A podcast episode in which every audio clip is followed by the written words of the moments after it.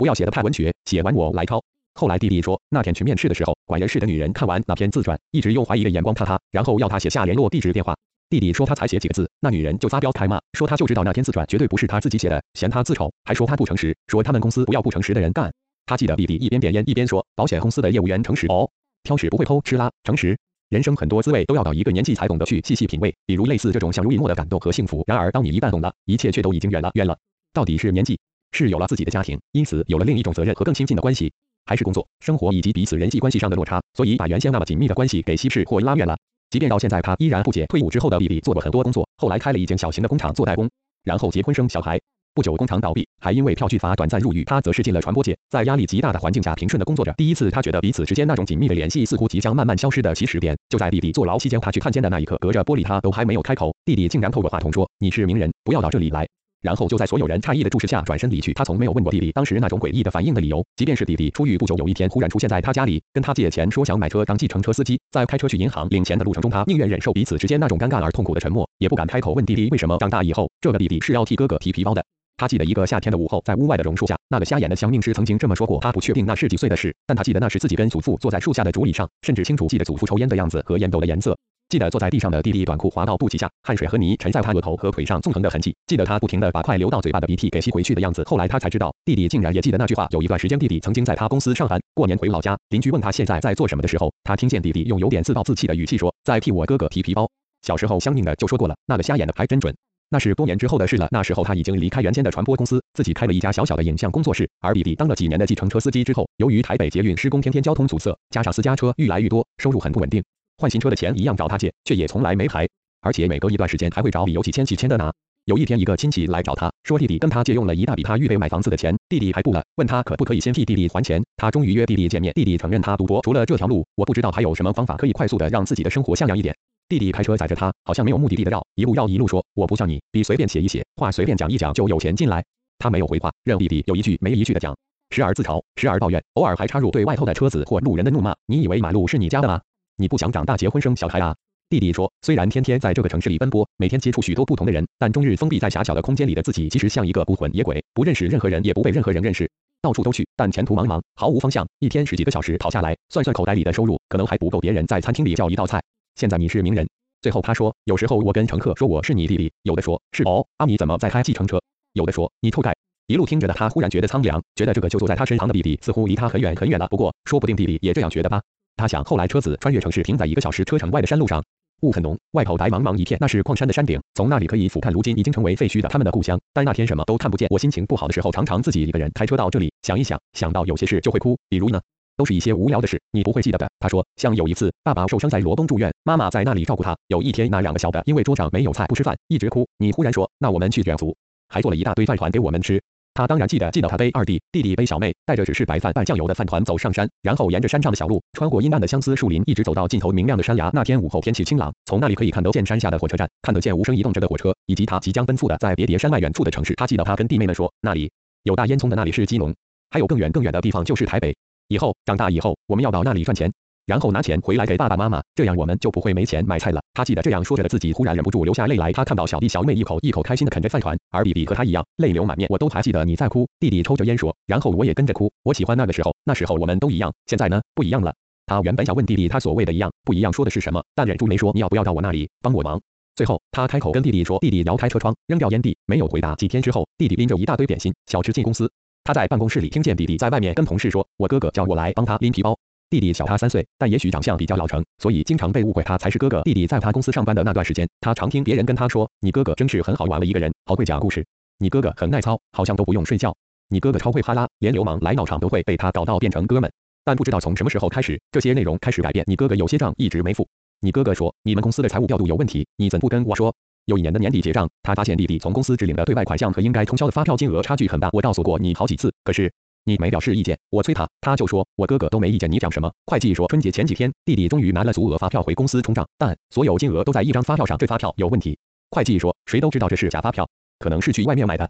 他拿着那张发票走出去找弟弟，弟弟躺在狭窄的道具间里一张鲜黄色的沙发上，盖着外套在睡觉，地上扔着他的包包、鞋子，还有医院的药袋。他捡起药袋看了一下，发现说明上竟然显示着里头是抗焦虑剂以及安眠药。弟弟睡得很沉，但眉头深锁。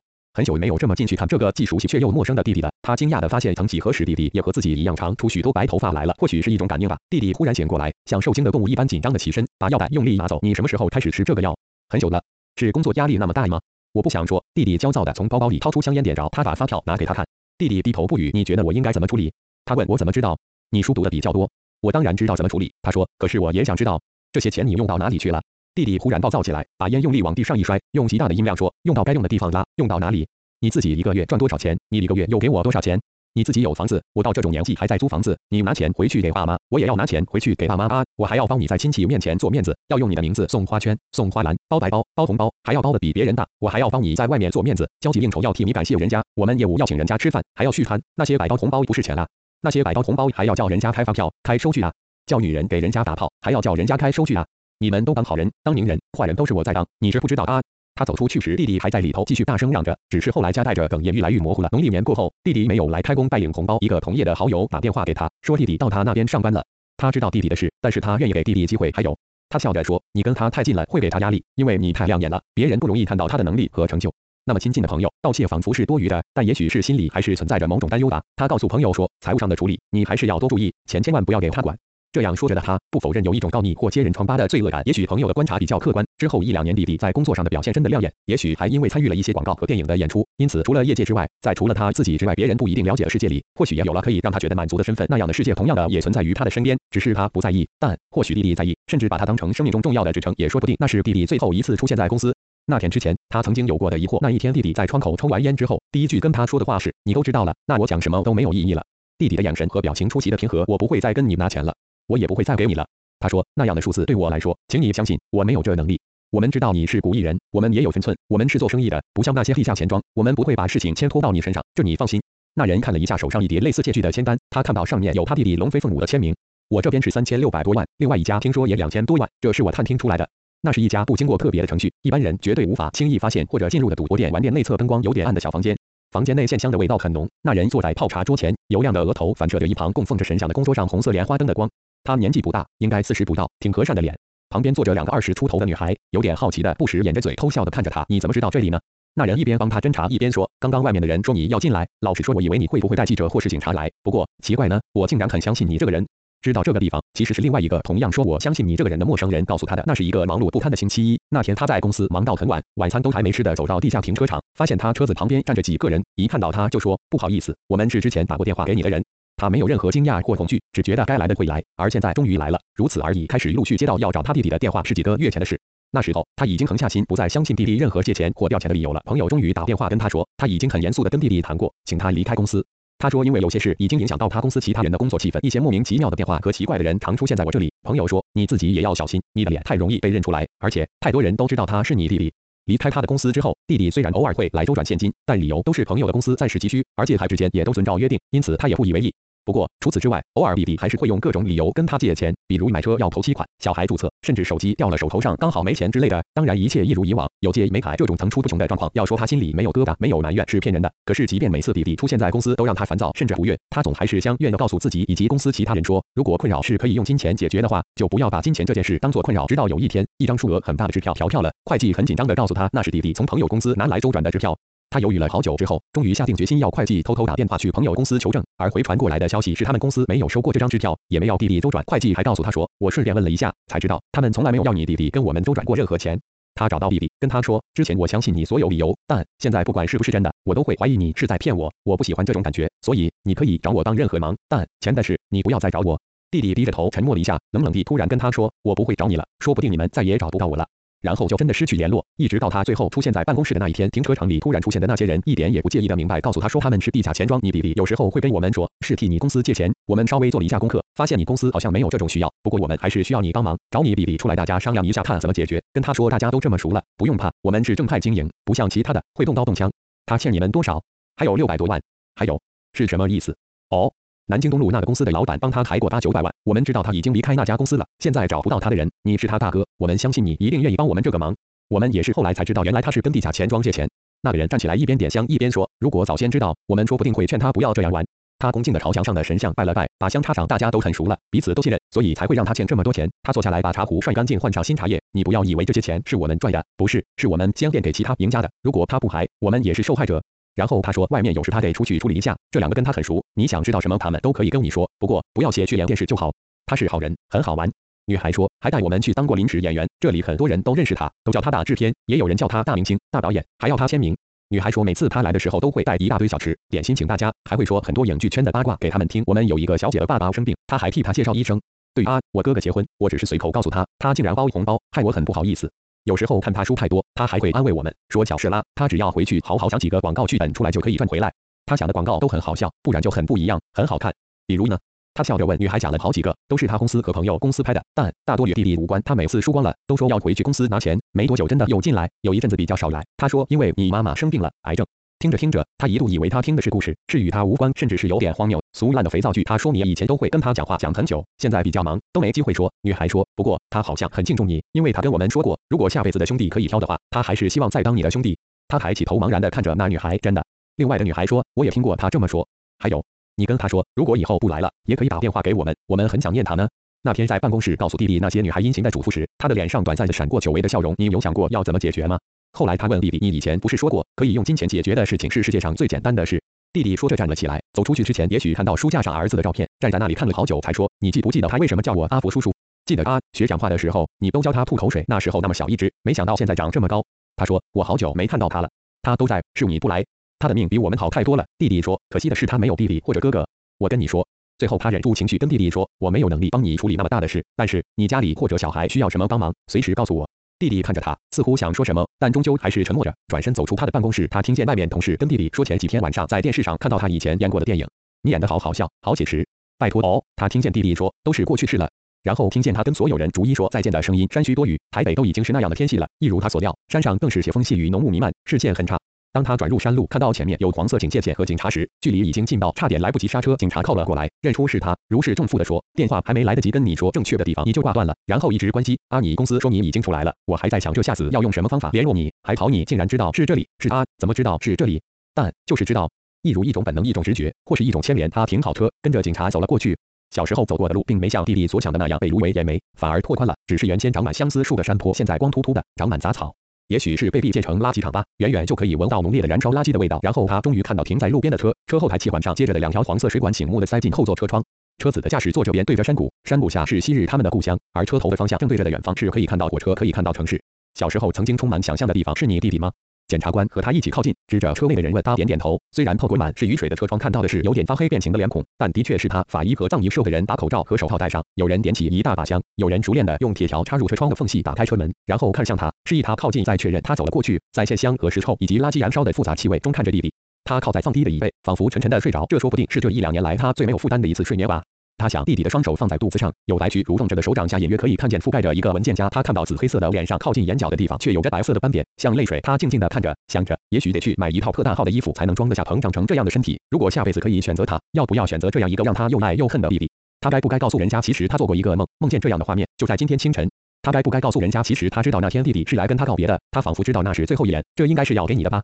法医带着手套的手递过来一张 A4。大小的纸，上头有字，还有湿湿的、颜色诡异的水痕。我拿着你看就好，上面有湿水。他还是伸手拿了过来，上面是他熟悉的弟弟的字体，几个字就写满了一张纸。大哥，你说要照顾家里，我就比较放心，辛苦你了。不过当你的弟弟妹妹也很辛苦。这时浓雾深处忽然传来山下火车喇叭的长鸣，听起来就像男人的哀嚎一般。Part 二，日夜惦记的地方，可爱的冤仇人。我很讨厌那个警察，从外表就开始讨厌起，秃头、秃肚，还有狐臭。他的制服从来没有平整过，而且不是少了扣子就是占了缝。有一次，我妈好心的要他脱下来帮他补，他竟然大辣辣的就穿着已然发黄而且到处是破洞的内衣，舔着肚皮和一堆矿工在树下喝起太白酒配三文鱼。听大人说他和主管不和，所以不但老是升不上去，而且分配的管区就是我们那个派出所，要走一个小时山路才到得了的小村落。他没有太太，据说是在基隆河边淘煤炭时不幸淹死了。不过有个女儿低我两个年级，她应该像妈妈吧，因为没他爸爸那么胖，而且长得还算好看。这个女儿经常是我们那边的人送她礼物的好借口，比如春末夏初，我妈会到隔壁村落挖竹笋，看到她就会给他一袋，说。炒一炒，给你女儿带便当。过年全村偷杀猪，那种没盖税印的肉，我父亲甚至都会明目张胆的给他一大块，然后一本正经的跟他说，这块死猪仔肉带回去给你女儿补一补。父亲这辈子最大的缺点就是跑赌。每年至少总有一次，妈妈会因赌博这件事和父亲吵到离家出走，不是枪声要断缘断念去当尼姑，就是要去台北帮佣自己赚自己吃，而最后通常都是我循着他去意透露给别人的口讯，去不同的地方求他回来。有一次我受不了，把这样的事写在日记上，老师跟我说可以写一封检举信给派出所，要他们去抓赌。老师特别交代说要写真实姓名和地址，不然警察不理你。不知道是老师太单纯还是我太蠢，我真的认真的写了信，趁派出所的服务台没人的时候往上扣一百，然后快跑逃开。两三天后，一个周末下课回到家，看到那个警察正开心的跟父亲以及其他叔叔伯伯在树下喝酒聊天。他一看到我就说应该是他写的吧，没想到小小的个头文笔却那么好，他竟然把我那封检举信拿给半个村子的人观赏。我被父亲吊起来狠狠的打，叔叔伯伯还在一旁加油添醋的说这么小就学会当抓把子，该打。最后拦住父亲，并且帮我解下绳子的虽然也是他，但从那时候开始到我离家到台北工作的那段时间里，我再也没正眼看过他一次。再看到他是将近二十年之后的事。那时父亲因息肺经常住院，有一天我去医院探视，才打开病房的门，就闻到一股浓烈而熟悉的狐臭味。不用说就知道坐在父亲床边的那个老人是谁了。他笑着问我说：“还认得我吗？”我心里想说：“要忘掉你还真难咧。”他得意的跟我说：“刚刚我还跟你多脏讲，我眼光真的不错，小时候就看出你文笔好。你看现在不但在报纸写文章，还写电影，写到这么出名。”最后一次看到他是在父亲的告别式。那时一个台风天，跟大多数的人一样，他全身湿透。不过比较特别的是，他还没拈香就先走到我的面前，嘴唇颤动了好久，才哽咽地说：“要笑着你妈妈哦，你爸爸跟我说过，说他这辈子最对不起的就是你妈妈。不知道是现场线香的味道太过浓烈，还是怎样。虽然靠我那么近，近到可以清晰的看见泪水顺着他深深的法令纹流到下巴的我，却没闻到他身上有任何让人不舒服的异味。几个月前去一个大学演讲，结束的时候，一个孩子过来问我说，认不认识 X X X。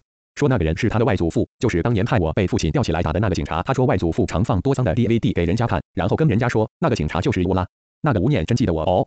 他说他外祖父死了，两年前的冬天，说出殡的前一晚，他们把多桑的 DVD 在他的灵前又放了一遍，因为外祖父曾经说电影里的那些矿工都是他的至交，万一那一天他们一定会来帮我带路，跟我作伴。老山高立足无两，卖烟卖酒卖冰卖点心和零食的小店在村子的路口，是矿工们每天进出矿坑的必经之地，所以早晨黄昏各热闹一次。早晨他们习惯聚集在小店前等同伴，一边听某人转述昨晚 NHK 海外放送的新闻内容，一边清点入坑的工具和炸药。黄昏再度聚集的时候，他们则是习惯边吃东西边聊天，顺便让风吹干一整天都泡在水里的胶鞋和脚掌。矿工们的脚掌好像都很容易长鸡眼或累积厚厚的一层角质，所以每隔一阵子总有人会跟小店的老板借剃刀，把正好被水泡软了的鸡眼和角质给削掉。做这种事似乎容易传染，只要有人开始动刀，之后总是一个接一个削，削到到处都是厚厚的脚皮才罢休。那天他们边削边感叹，说村子里恐怕又要少个人，因为阿西他已经陷入弥留状态的娘昨天从医院被抬回来，停在厅边等断气。也许话讲的够久，有人发现地上的小皮都干了，那些已经变成褐黄色还略带透明的小皮，像极了切片的高丽参，连软。硬度都像，也不知道谁起哄。有人竟然去小店里拿来半截装线香的红色包装袋，把那堆小皮一片片装进去，然后在上头认真的写了字：郑老山高丽足五两。他们说，总有另一个意思，就是叫笑声还没停，村子里的放送头急躁的响起来，说某人家的厨房起火了，要大家去救火。矿工听完一哄而散，脚皮没人理。之后也没人记得这件无聊事。几个月后，某个黄昏的小店前，阿西邀大家过几天一起来喝他母亲的寿酒。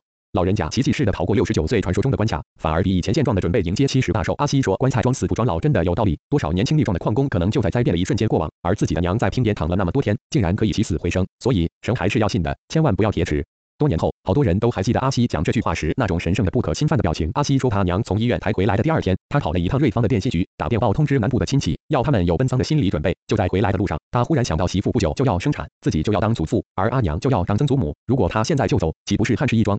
于是他就合掌向天祈求，说愿意让一年的寿命给阿娘，让她至少可以看到家里第一个曾孙之后才走。阿西说，没想到才一进村子，月光下他看到有东西在路边闪闪的泛着红光，捡起来一看，竟然是一包正装老山高丽参，还足足五两重。他说，这分明就是神明的恩赐。结果呢？有人怯怯地问阿西，说他一回家，马上抓了一把，慢火炖了一碗，然后自己含着，稍稍用力的一口一口吹进已经无法吞咽的阿娘的嘴里。第二天，他分两次用同样的方法喂阿娘。阿西说，没人会相信，真的没人会相信。隔天清晨，我们都还在睡，阿娘竟然自己走到我们的棉床前，拉我太太的脚说，都几点了，怎么还不起来煮稀饭？所有人看着泪光闪闪的阿西，一片静默。最后，终于有人谦卑了出声说，阿西，多准备一桌素菜吧，这一桌就算我们兄弟给你阿娘添寿的。阿西感动的接受了，之后仿佛就成了惯例，只要谁的妈妈过七十岁生日，这些人都会出钱办一桌素菜给老人家添寿。这一桌他们就习惯称之为“脚皮桌”。